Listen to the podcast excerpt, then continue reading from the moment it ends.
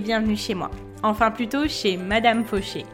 Aujourd'hui, on pose nos valises chez cette grande dame qui prend un peu trop de place dans nos vies.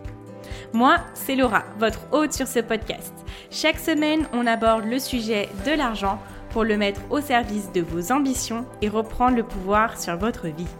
Alors, prêt à sortir de la fauche? Faisons le chemin ensemble, sans pression, pas à pas, comme à la maison. Vous êtes prêts? C'est parti Salut tout le monde Avant de commencer, je voulais vous souhaiter la bienvenue dans le calendrier de l'Avent de Madame Fauché. Et oui, mon petit cadeau pour vous, c'est de vous avoir préparé un podcast par jour jusqu'au 25 décembre. Si vous m'écoutez à un autre moment de l'année, ne vous inquiétez pas, vous ne verrez pas la différence. Ces épisodes peuvent être consommés sans modération et n'ont aucune date de péremption. Vous savez, un petit peu comme les nombreux chocolats de Noël qui restent après les fêtes. Peu importe le moment de leur dégustation, ils sont toujours aussi savoureux. Sur ce, je vous souhaite de très bonnes fêtes, une très bonne écoute. J'espère que ce calendrier de l'Avent vous plaira. Et c'est parti pour l'épisode du jour. Bonjour les amis, bienvenue dans un nouvel épisode. Je suis trop contente pour l'épisode du jour. Franchement, aujourd'hui, que de péripéties. Comme vous le savez, on est dans le calendrier de l'Avent. Donc, qui dit calendrier de l'Avent? Dit beaucoup de contenu à créer. En fait, aujourd'hui, euh, voilà, si vous êtes sur mon Instagram, vous avez dû voir. Donc, mon Instagram, c'est Madame Fauché, comme le nom du podcast. Aujourd'hui, petite panne d'électricité à la maison. Pour vous raconter un petit peu ma vie, hein, ne vous inquiétez pas, ça sera très rapide. Donc, euh, j'ai dû composer avec les éléments euh, du quotidien. Et je suis allée squatter chez une personne de ma famille. Donc, voilà pourquoi c'est un petit peu tendu aujourd'hui. Il est 19h, je n'ai jamais enregistré mon épisode aussi tard, mais je suis sûre et certaine que demain matin, à 5h, il sera planifié et en ligne sur toutes les plateformes. Bon, je parle peut-être trop vite, il ne faut jamais s'avancer dans la vie, mais écoutez, j'ai bon espoir, donc on va croiser les doigts. Allez, c'est parti. Aujourd'hui, je voulais vous faire cet épisode depuis un moment sur le livre de Suze Orman qui s'appelle Woman and Money. Je vous ai beaucoup parlé de Suze Orman, je vous ai parlé aussi d'un épisode de ce livre du coup dans l'épisode 18 et dans l'épisode 20. Mais là aujourd'hui, je voulais vraiment réunir tous les enseignements qu'elle euh, met dans son livre et que j'ai beaucoup apprécié. Alors, qui est Suzerman Donc Suzerman, c'est une spécialiste de l'éducation financière, de la santé financière. Elle a travaillé dans une très grande firme d'investissement. Elle a une émission à son nom, une émission de télévision, et elle est spécialisée dans le conseil financier. C'est une américaine, donc ce qu'elle va nous dire dans le livre, c'est tourné États-Unis, mais vous allez voir que voilà, ce qui est à retenir, je l'ai mis exprès dans le podcast, et euh, ce qui est vraiment États-Unis, États-Unis, ce n'est pas forcément quelque chose que j'ai relevé. Bien évidemment, je ne peux pas vous parler de tout parce que sinon, ce serait un podcast qui durerait très très longtemps. Donc, si vous voulez vous le procurer, c'est toujours mieux de lire les mots de la personne directement dans l'ouvrage. Vous pouvez aller regarder sur Amazon, donc c'est Woman and Money. Vous aurez euh, le nom dans la description. Sinon, bah écoutez, c'est parti, on va commencer à en discuter. Alors il a été premièrement publié en 2017 et il a déjà eu un succès euh, très très important. Il a été lu par des millions de personnes vraiment aux États-Unis. C'est un livre qui s'est retrouvé dans le top des euh, New York Times bestseller list, donc euh, c'est quand même un livre très très connu. Et ce qu'elle voulait faire par le biais de ce qu'elle a écrit, c'était parce qu'elle veut qu'on se rende compte des problèmes que les femmes ont avec l'argent. Elle veut aider les femmes à prendre les bonnes décisions et à atteindre une sécurité financière. Ce qu'elle a fait quand elle a commencé à l'écrire, elle s'est demandé en fait ce qui empêchait les femmes d'être aussi fortes avec l'argent qu'elles le sont dans d'autres aspects de leur vie. Et ce qu'elle nous dit pour introduire euh, ce qu'elle va nous présenter, c'est que c'est quand on speak our truth, donc quand on parle notre vérité, quand on s'exprime sur notre vérité, qu'on a notre plein pouvoir sur l'argent. Et donc en 2017, son livre était sorti depuis déjà 10 ans, il s'est passé beaucoup de choses dans la vie euh, publique des femmes. Il y a eu le mouvement MeToo, où les femmes dans le divertissement ont commencé à parler de ce qu'il s'était passé, des agressions sexuelles qu'elles avaient vécues.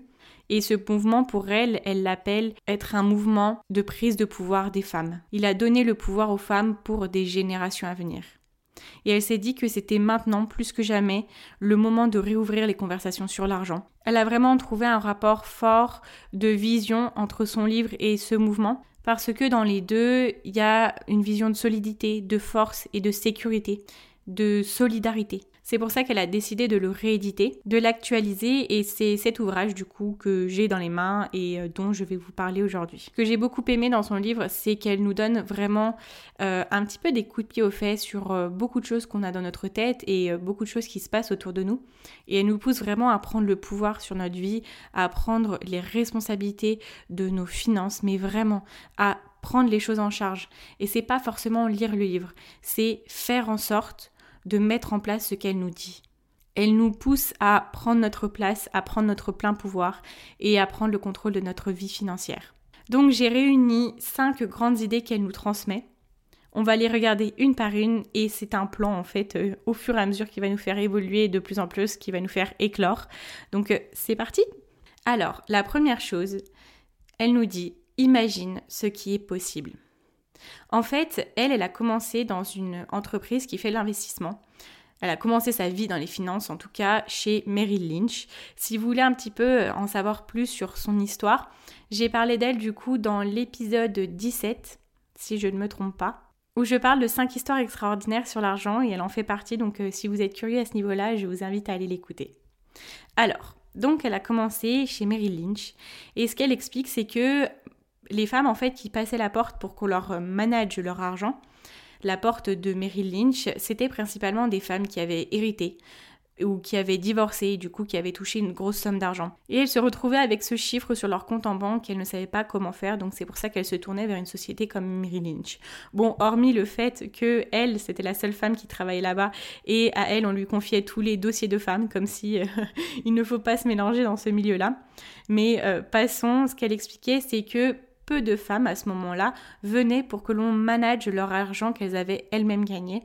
Elles n'avaient pas cette vision forcément de faire grandir leur patrimoine par l'investissement. Et bien que l'on soit 40 ans plus tard, elles voient que l'histoire est plutôt généralement la même. Les situations financières des femmes ont quand même bien changé, elles se font plus d'argent que jamais, mais beaucoup de femmes ne prennent toujours pas leurs responsabilités concernant l'argent. C'est assez dur quand on entend ça et on se demande pourquoi, mais vous allez voir à la suite que ça fait un petit peu sens. Elle dit que l'on ne met pas assez de côté, on vit salaire après salaire, on est souvent endetté. Est-ce qu'on ose demander une augmentation quand on pense le mériter? Pas toujours. Et elle nous pose cette question-là qui est pourquoi on ne montre pas autant d'attention pour notre argent qu'aux autres domaines de notre vie? Et elle nous donne une réponse qui est très simple. C'est que l'on n'a pas de relation avec l'argent. En fait, si, on en a une, mais qui est complètement dysfonctionnelle. Elle nous dit que notre nature est de prendre soin des autres, et on prend soin des autres avant de prendre soin de nous-mêmes, et cela dans le domaine de l'argent. Et que l'on doit absolument, dès à présent, développer une relation honnête et saine avec notre argent. Comment? Comme pour toute relation que l'on veut réparer. Donc elle nous donne cinq choses à faire que je vais vous donner. Première chose, on doit reconnaître nos erreurs par rapport à l'argent, les erreurs qu'on a faites par le passé, les choses que l'on regrette et on prend nos responsabilités, on prend des engagements. Ensuite, on prend des décisions qui vont améliorer notre situation financière actuelle.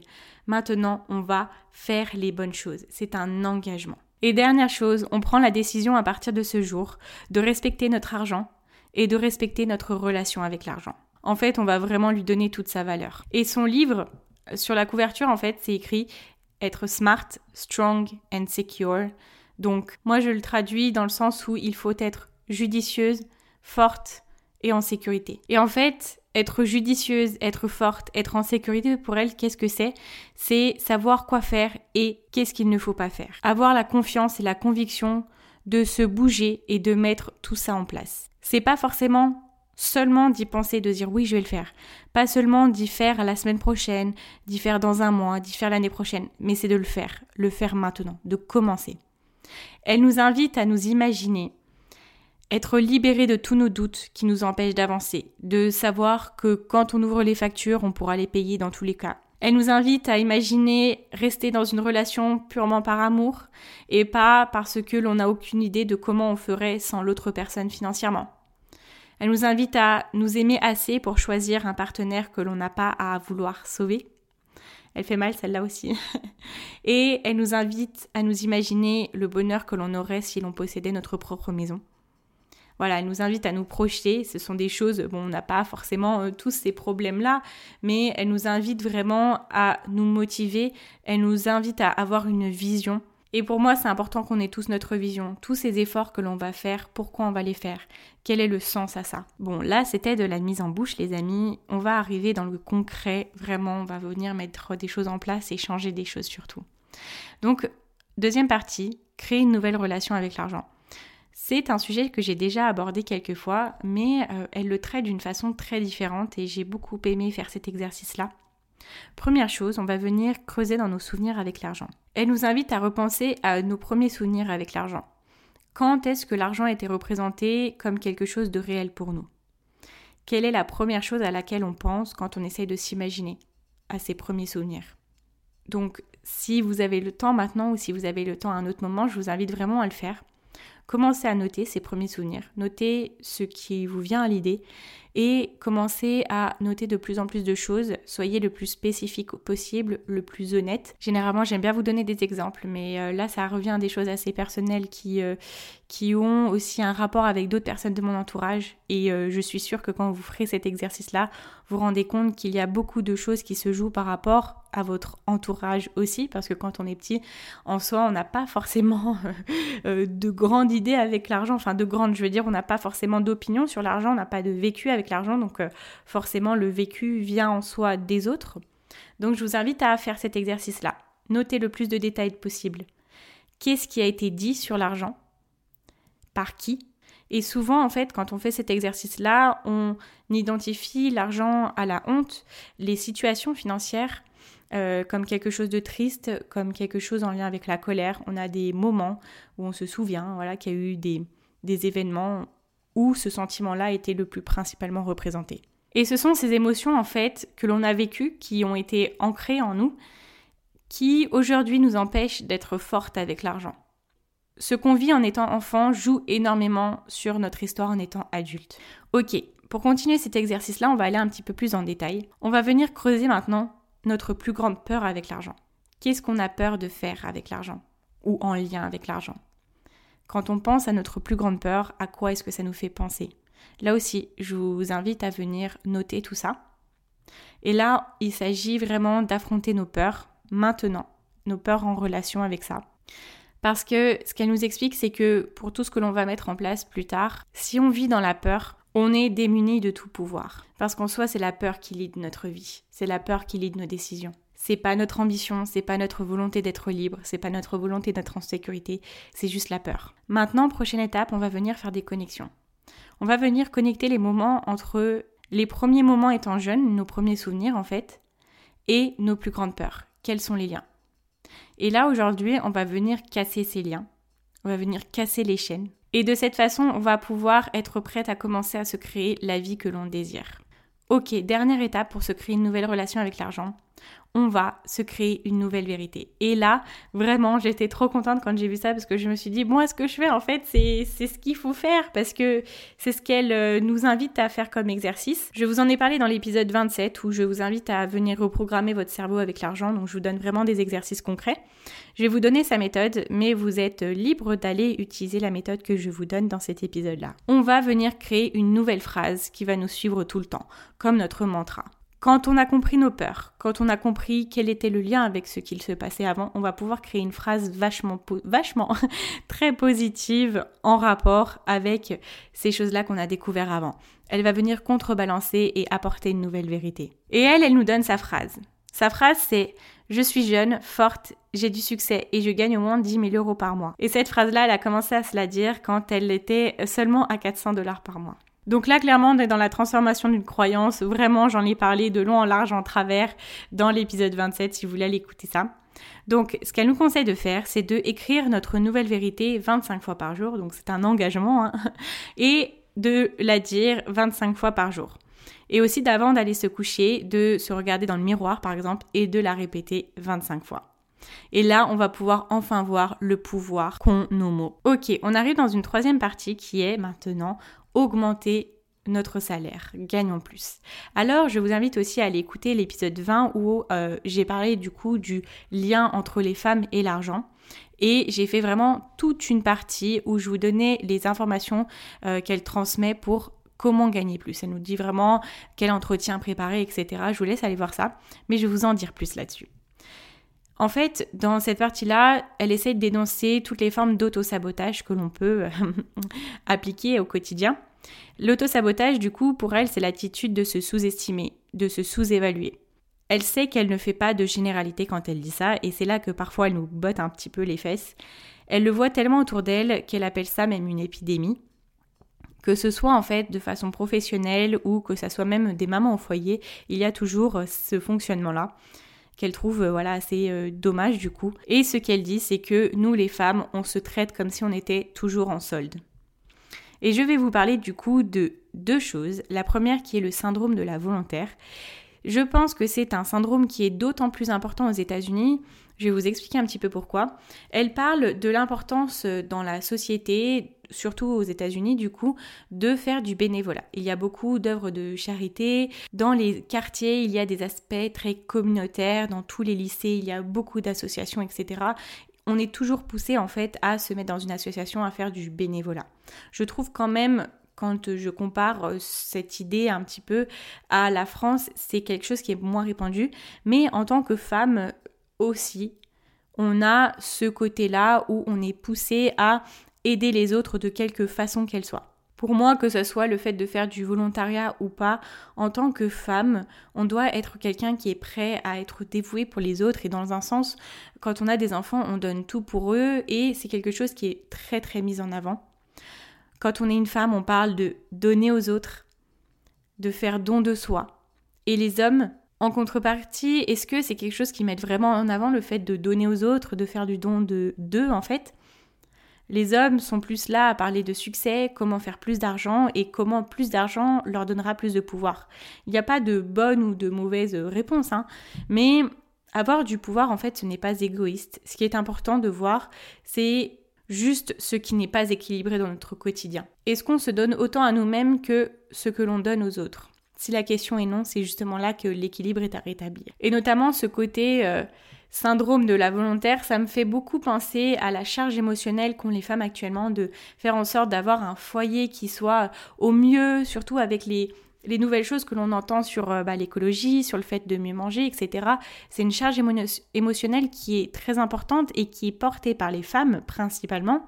C'est quelque chose qui est très euh, femme en fait, de faire attention à faire du zéro déchet, de mieux manger, de mieux s'habiller. Et pour moi, ça vraiment rentre dans le syndrome de la volontaire où il faut faire au mieux pour tout le monde, pour ses enfants, pour nous-mêmes, pour le monde, etc. Et les hommes en soi, on en entend moins parler quand même venant d'eux. Eux, c'est plus euh, accès succès, accès... Euh, euh, bon, là, c'est une généralité, on est bien d'accord.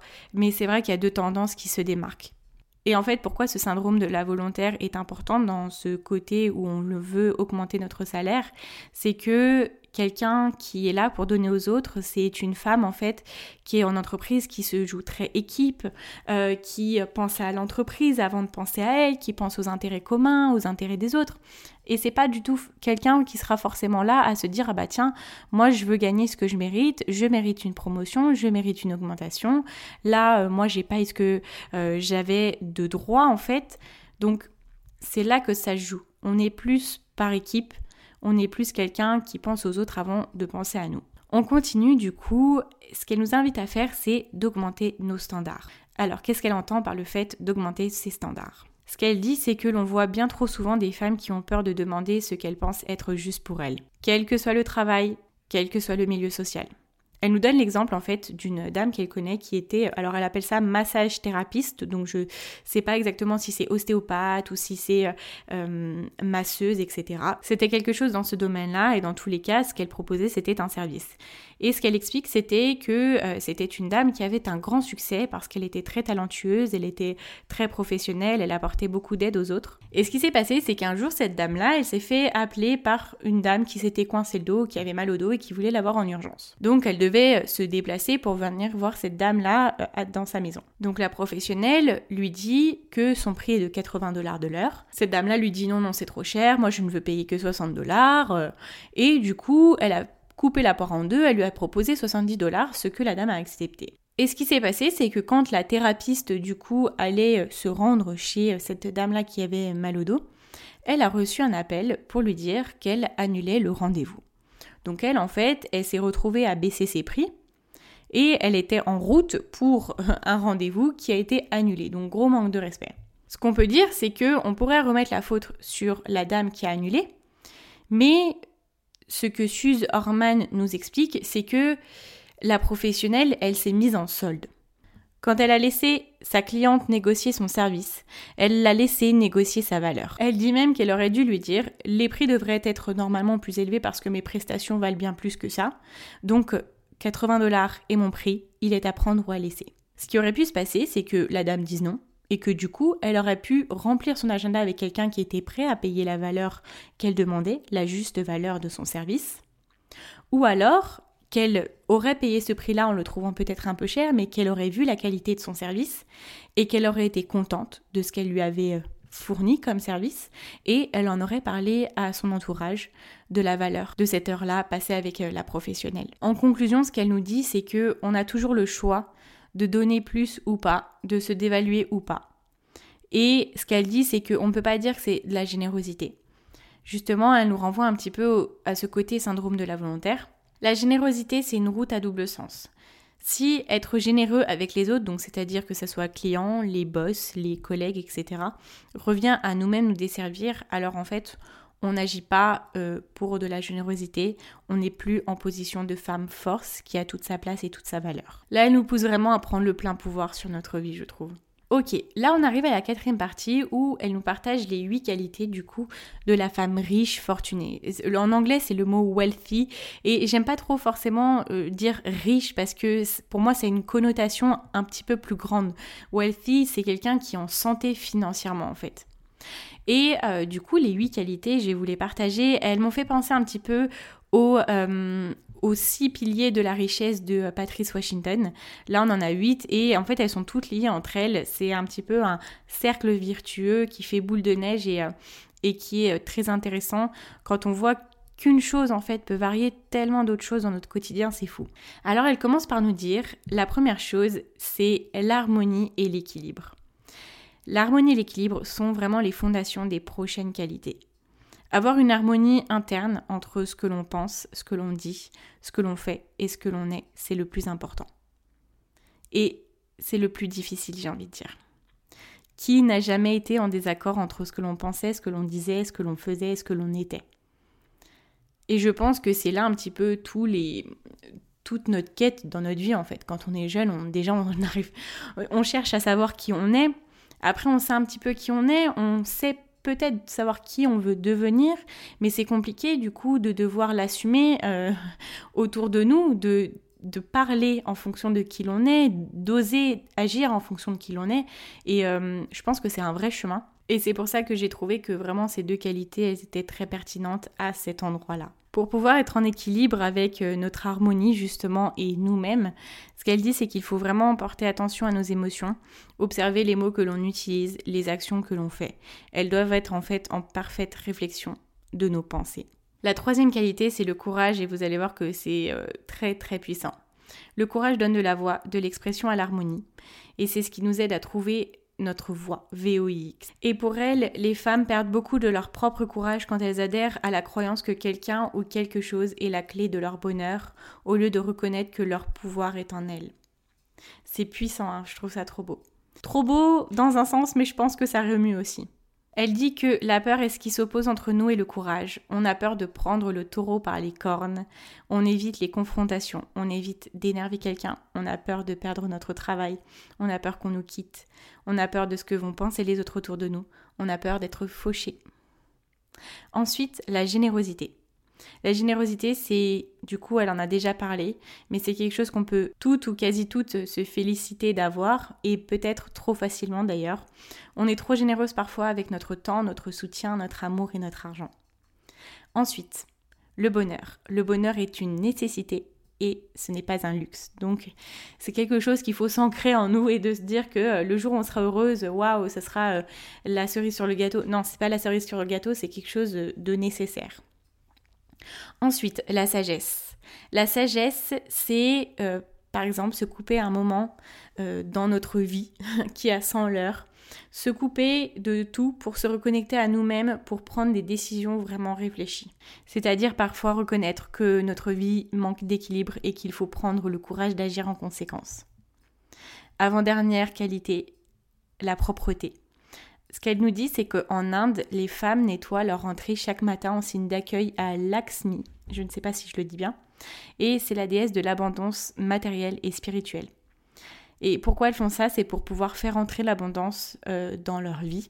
Et elle nous invite aussi à avoir euh, cette vision de propreté où euh, on doit avoir le chemin propre, le chemin clair, la voie dégagée pour faire rentrer l'abondance dans notre vie. Que les choses soient en ordre, que nos documents soient en ordre surtout, que notre maison soit saine, que l'on vive dans un endroit qui nous plaît et qui soit prêt à accueillir plus. Et pour terminer, la beauté, et c'est là que tout se lit alors, ce qu'elle dit, c'est qu'il n'y a rien de plus beau qu'une femme qui a confiance en elle. Écoutez bien. Quand on a confiance en nous, on se sent en sécurité. Quand on se sent en sécurité, on n'a pas peur. Quand on n'a pas peur, on a le courage. Quand on a le courage, on sait dire ce que l'on pense et ce que l'on ressent calmement et de façon sage. Quand on est calme et sage, on prend de sages décisions avec l'argent, qui nous permettent d'être purement généreux envers les autres et envers nous-mêmes. Et c'est ce qui fait de nous des femmes heureuses, pleines de pouvoir et des femmes belles. Voilà, c'est bon. Il y a toujours ce moment où je vous dis, là, je pourrais arrêter le podcast maintenant. Voilà, clairement, c'est après un truc comme ça que euh, je peux drop the mic et, et passer à autre chose. Mais ne vous inquiétez pas, on n'a pas fini, les amis. Alors, ensuite, on arrive à cette étape qui est le plan pour reprendre le pouvoir sur nos finances. Alors, c'est un plan qui possède du coup euh, deux parties. On va commencer en première partie à se protéger et à prendre des décisions d'achat intelligentes. Alors, j'ai euh, volontairement décidé de ne pas parler de certaines parties parce qu'elles parlent beaucoup du système de retraite et c'est un petit peu là le problème dans certains, euh, enfin dans tous les livres en fait de gestion d'argent anglo-saxons parce qu'ils ont un système de retraite en fait où on débloque une somme entière à la à l'âge de la retraite en fait alors que nous en France bon bah c'est un salaire qui est débloqué chaque mois en fonction de ce que l'on a cotisé etc donc j'ai décidé de vous donner uniquement des choses que je savais qui pouvaient très bien s'appliquer pour la France. Et pour l'instant le système retraite euh, comment faire en sorte que euh, l'on va être en grande sécurité pour la retraite. C'est pas encore un sujet que j'ai abordé et que je veux aborder parce qu'il y a beaucoup de choses à faire avant. Et je pense que euh, ces sujets-là qu'on va du coup voir ensemble sont vraiment primordiaux. Et peut-être, qui sait, dans quelques temps, j'aurai les solutions pour adapter tous ces systèmes-là que je vois dans tous les livres anglais que je lis et que l'on pourra faire ça ensemble. Je vous dis ça aussi pour, euh, voilà, si vous voulez commencer à lire euh, des livres anglo-saxons sur l'argent, en plus je vous en parle beaucoup quand même, euh, on fait attention à toujours, dans tous les cas, à ce que l'on entend, à ce que l'on lit. Hein. même moi, ce que je vous dis, hein, il faut toujours vérifier. Je vous le dis toujours, ne prenez pas pour acquis ou pour vérité, pure vérité, ce que je vous dis, surtout en fonction de quand est-ce que vous l'écoutez. Il y a toujours différentes façons de faire. Vous pouvez toujours faire de votre façon à vous expérimenter. Bon, bien évidemment, euh, euh, votre façon à vous, si c'est de tout dépenser dès qu'on reçoit la paye et de se mettre mal dans le mois, bien évidemment, ça c'est, je pense que tout le monde vous dirait que non, c'est pas forcément ça, mais même si je pense que ce n'est pas le cas. Mais euh, bref, j'ai évité de trop m'étendre. Juste ce que je voulais vous dire pour les livres anglo-saxons, on fait attention quand ça parle de super. Super, c'est la somme d'argent qui est destinée à nous pour notre retraite, on fait attention pour des concepts qui peuvent être différents d'un pays à l'autre. Du coup, pour entamer cette dernière étape, en fait, avant de commencer du coup ces deux petites choses, euh, ce qu'elle nous dit, c'est que le pouvoir avec l'argent, ça vient pas de la confiance que l'on va donner en quelqu'un pour le gérer. Le pouvoir avec notre argent, il est vraiment créé quand nous, et uniquement nous, on prend l'initiative d'apprendre sur l'argent et de s'assurer que l'on a tout ce dont on a besoin et tout ce dont on aura besoin. Et c'est pour ça qu'on doit vraiment commencer à mettre en place des choses. Ce qu'elle dit, c'est que bien évidemment, avant de commencer ces étapes, il faut être sûr déjà de ne plus avoir euh, de dettes qui nous enfoncent tous les mois. Donc euh, dettes de cartes de crédit, de cartes à débit différé, euh, de découvert, de prêts à la consommation. Ça, ce sont vraiment les choses prioritaires. On va commencer par éteindre ces feux avant de mettre en place quoi que ce soit. Et il faut aussi être prêt à avoir de nouveaux comportements avec l'argent. Parce que du coup, quand on est dans ces situations-là, c'est bien souvent que l'on a pris des mauvaises décisions et que l'on vit au-dessus de nos moyens. Bien évidemment, hein, je sais qu'il y a des personnes qui vivent avec très très peu d'argent, mais du coup dans ce cas-là, l'objectif est de monter ses revenus, avoir un revenu au moins au SMIC, mais que pour toutes les personnes qui ont quand même un salaire euh, euh, moyen, l'objectif est vraiment de prendre des nouvelles décisions et déjà de reconnaître qu'on a fait des erreurs par le passé. Ok, alors, première chose, se protéger. Alors, on va se créer un fonds d'urgence. Donc, fonds d'urgence, j'en ai déjà parlé. Moi, j'appelle ça l'épargne sécurité. Vous pouvez l'appeler euh, dans beaucoup de façons différentes. Euh, chacun a son propre euh, mot, sa propre définition. Et donc, elle, ce qu'elle nous invite à faire, c'est de faire en sorte d'économiser 8 mois de revenus. 8 mois de toutes les dépenses que l'on a chaque mois. Oui, ça prendra du temps, mais là, il faut vraiment entrer dans un processus où on va pas se frustrer, on va pas être impatient. Et ces huit mois-là, quand on les aura en banque, on pourra vraiment se dire que l'on est en sécurité financière et que ça nous protégera pour tous les coups durs. Alors, comment calculer ça? On va simplement venir calculer de combien on a besoin chaque mois pour fonctionner. Quel est le montant total de nos factures, etc. Ce montant-là, on va le multiplier par 8 et ça va nous donner le total du montant de ce fonds d'urgence. Ensuite, comment s'organiser? Vous allez mettre du coup un objectif d'épargne par mois, donc ça c'est ce qu'elle explique. On va venir voir en combien de temps on peut venir mettre cet argent-là sur un compte. Vous allez diviser le montant total du fonds d'urgence par 12 du coup ce qui fait un an, par 24, qui fait deux ans, etc. Donc par 36, 48 ou 60. Et vous allez voir en fonction de ces divisions euh, quel est le montant mensuel que vous préférez, que vous pensez être acceptable ou juste. Et là, vous allez trouver le montant total que vous allez devoir mettre de côté chaque mois dans ce fonds-là. Donc moi, ce que je conseille toujours, c'est de mettre 20% de nos revenus dans ce montant dans un livret épargne, qui est notre livret sécurité. Donc après, si vous utilisez ce fonctionnement-là, vous regardez les 20% de votre revenu et vous regardez en combien de temps vous allez pouvoir euh, réunir ces 8 mois. Donc là, on va prendre un vrai engagement avec nous-mêmes et elle nous donne un autre mantra qui est ⁇ Je suis prête à ne plus avoir à me soucier des dépenses inattendues mais inévitables. Je vais économiser tant par mois. Et là, ce qu'elle nous dit aussi, c'est qu'il faut automatiser du coup ces versements-là pour ne pas avoir à y penser chaque mois. On ouvre le livret et on le renomme. Généralement, en plus, ça se fait de plus en plus en France dans les banques en ligne surtout. On peut renommer le livret et on lui donne le nom que l'on veut. Moi, je l'appelle l'épargne grand projet, mais vous pouvez euh, donner le nom que vous voulez.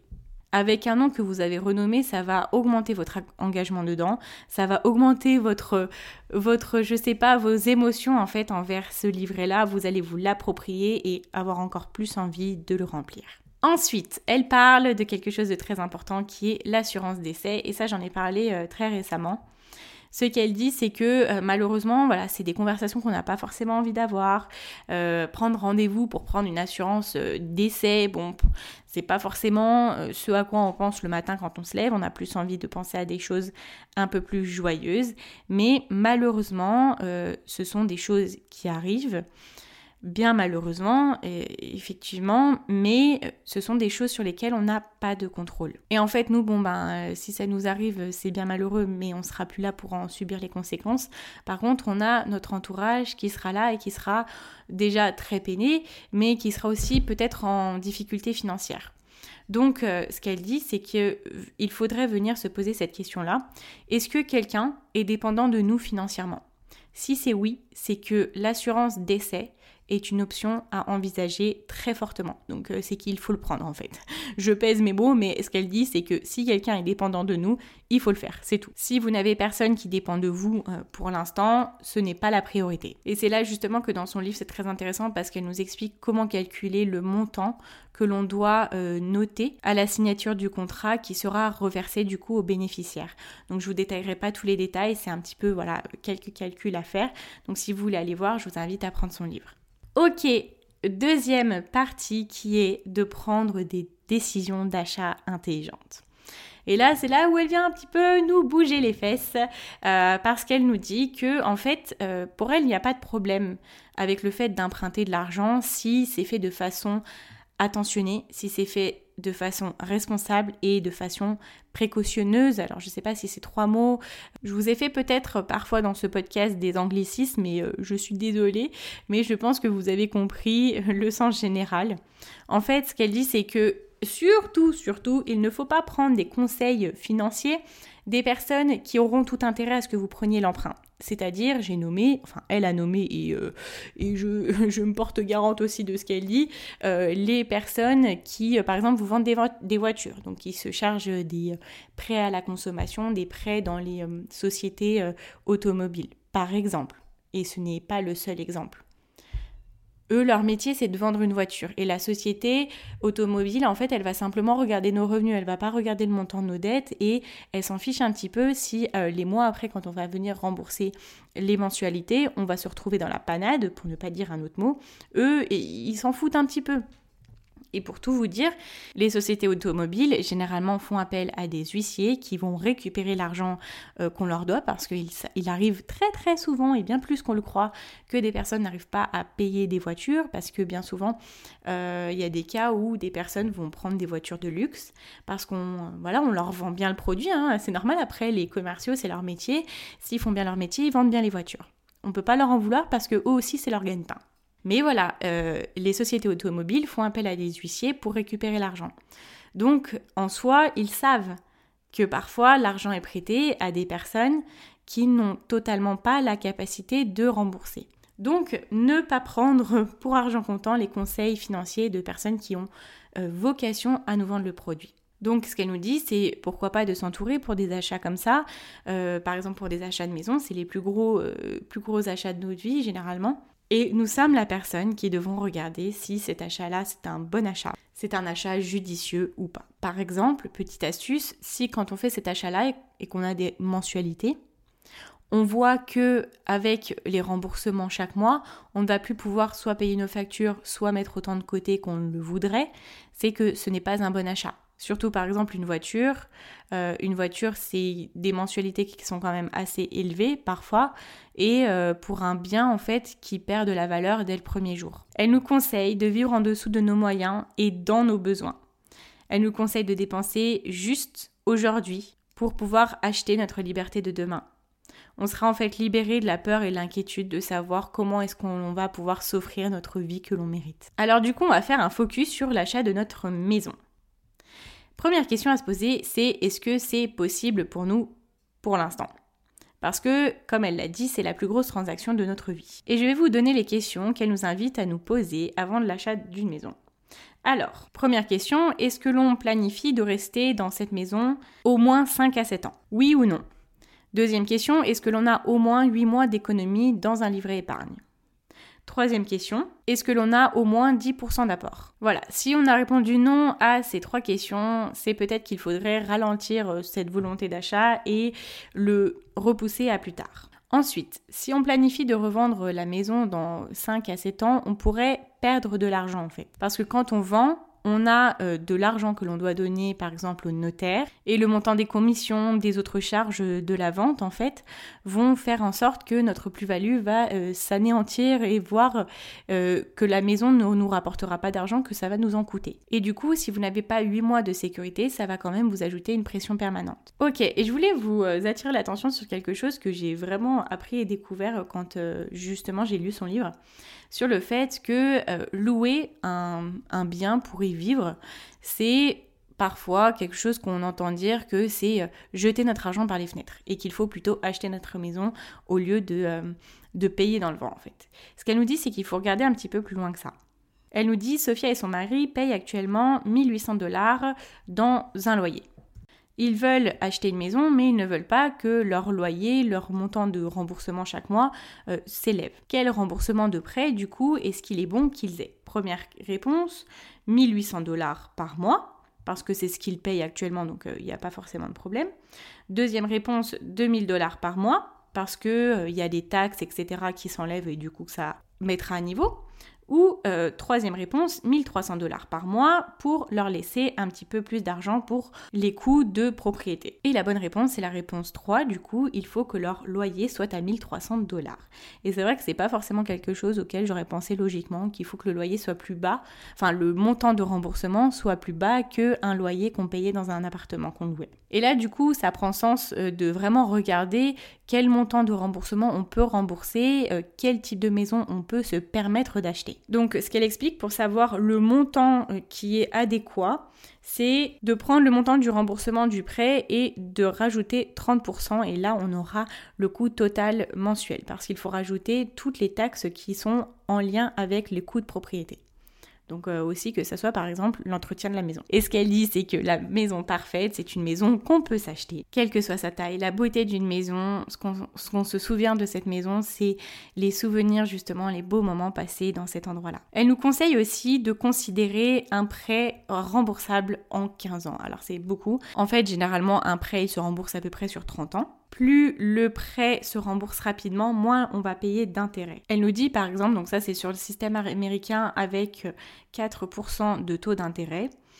On a par exemple sur une maison qui a 200 000 euros, sur 30 ans, on a en intérêt 145 000 dollars et sur 15 ans on a seulement 57 000 dollars. Et bon les intérêts c'est des pourcentages hein, donc euh, ça s'applique aussi en France, peu importe le taux d'intérêt, on voit vraiment la différence entre une année à l'autre quel que soit le taux d'intérêt. Donc avant de commencer à chercher sa maison, elle nous incite à aller voir sur un site internet où on peut voir euh, euh, calculer le montant de remboursement d'un prêt et euh, faire des éventualités, regarder un petit peu en combien d'années est-ce qu'on pourrait rembourser et justement quels intérêts on pourrait économiser en remboursant beaucoup plus vite. Ok, dernière décision d'achat, on va parler de l'achat d'une voiture. Et ce qu'elle dit, c'est que son entourage ou les personnes qu'elle rencontre, que ça soit dans ses euh, accompagnements financiers par exemple, ou dans euh, des moments plus personnels, elle dit que le montant que les personnes payent avec les voitures la rendent folle en fait. Elle dit mais c'est fou de dépenser autant d'argent pour une voiture et quelque chose qui perd autant d'argent si vite. Elle dit que quand on dépense beaucoup d'argent dans une voiture, on manque la chance en fait de se créer une vraie situation financière. Au lieu en fait d'investir cet argent-là, on pourrait vraiment gagner, gagner beaucoup et se créer une épargne beaucoup plus solide. Ok, les belles voitures nous font envie. Ok, une belle Mercedes, une belle BM, enfin tout ce que vous voulez, ça nous fait envie. Ou une voiture toute option, etc. Mais ce qu'elle nous dit, est-ce qu'on peut se mettre d'accord sur le fait qu'une voiture moins chère fait tout autant le travail? Elle nous emmène toujours à un point A à un point B. Alors, elle nous dit ne louez pas votre voiture. Parce qu'en fait, quand on, du coup, on fait du leasing, donc ça c'est un concept un petit peu nouveau pour moi parce que c'est vrai que je pensais que le leasing c'était quand même quelque chose d'intéressant. C'est qu'elle dit, en fait, avec le leasing, c'est que l'on continue par payer tout le temps, tout le temps, tout le temps pour notre voiture. Qu'elle dit, c'est que oui, si on achète une voiture, on va prendre un crédit, mais au bout d'un moment, la voiture va nous appartenir complètement et qu'on peut bien lui faire euh, tirer encore plus d'années alors qu'elle ne nous coûte plus rien entre guillemets.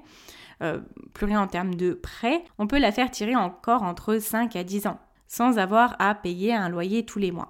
Donc ce qu'elle nous conseille de faire, c'est d'acheter la voiture et elle nous dit généralement un prêt de voiture, c'est dans les environs de 70 mois. Ce qu'elle nous dit, c'est d'opter pour un remboursement entre 36 à 48 mois, ce qui nous permettra aussi de baisser les intérêts que l'on va payer sur la totalité du prêt. Et aussi, pourquoi pas, d'acheter une voiture qui nous coûtera moins cher et surtout une voiture d'occasion. Elle dit, on s'en fout d'avoir l'auteur de la nouvelle voiture, on s'en fout qu'elle soit euh, toute neuve, que jamais personne ne l'ait conduite. Elle dit que maintenant, les voitures qui sont créées aujourd'hui, elles sont toutes sécurisées, elles sont toutes euh, sûres en fait. Une voiture perd environ 20% de sa valeur totale la première année de sa vie.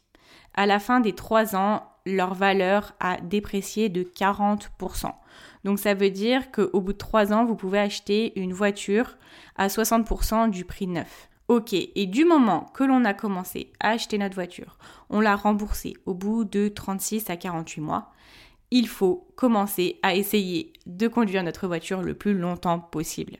À la minute où l'on va avoir remboursé le prêt, on va garder les mêmes mensualités et on va les transférer sur un livret épargne. Et de ce pas, on va continuer à faire grandir notre situation financière. Voilà, bah écoutez, c'est tout pour cet épisode. Je vais vous résumer rapidement euh, ce que l'on a vu. Première chose, on imagine ce qui est possible, on va reconnaître nos erreurs, on va prendre de nouvelles responsabilités par rapport à l'argent. Ensuite, on se crée une nouvelle relation avec l'argent.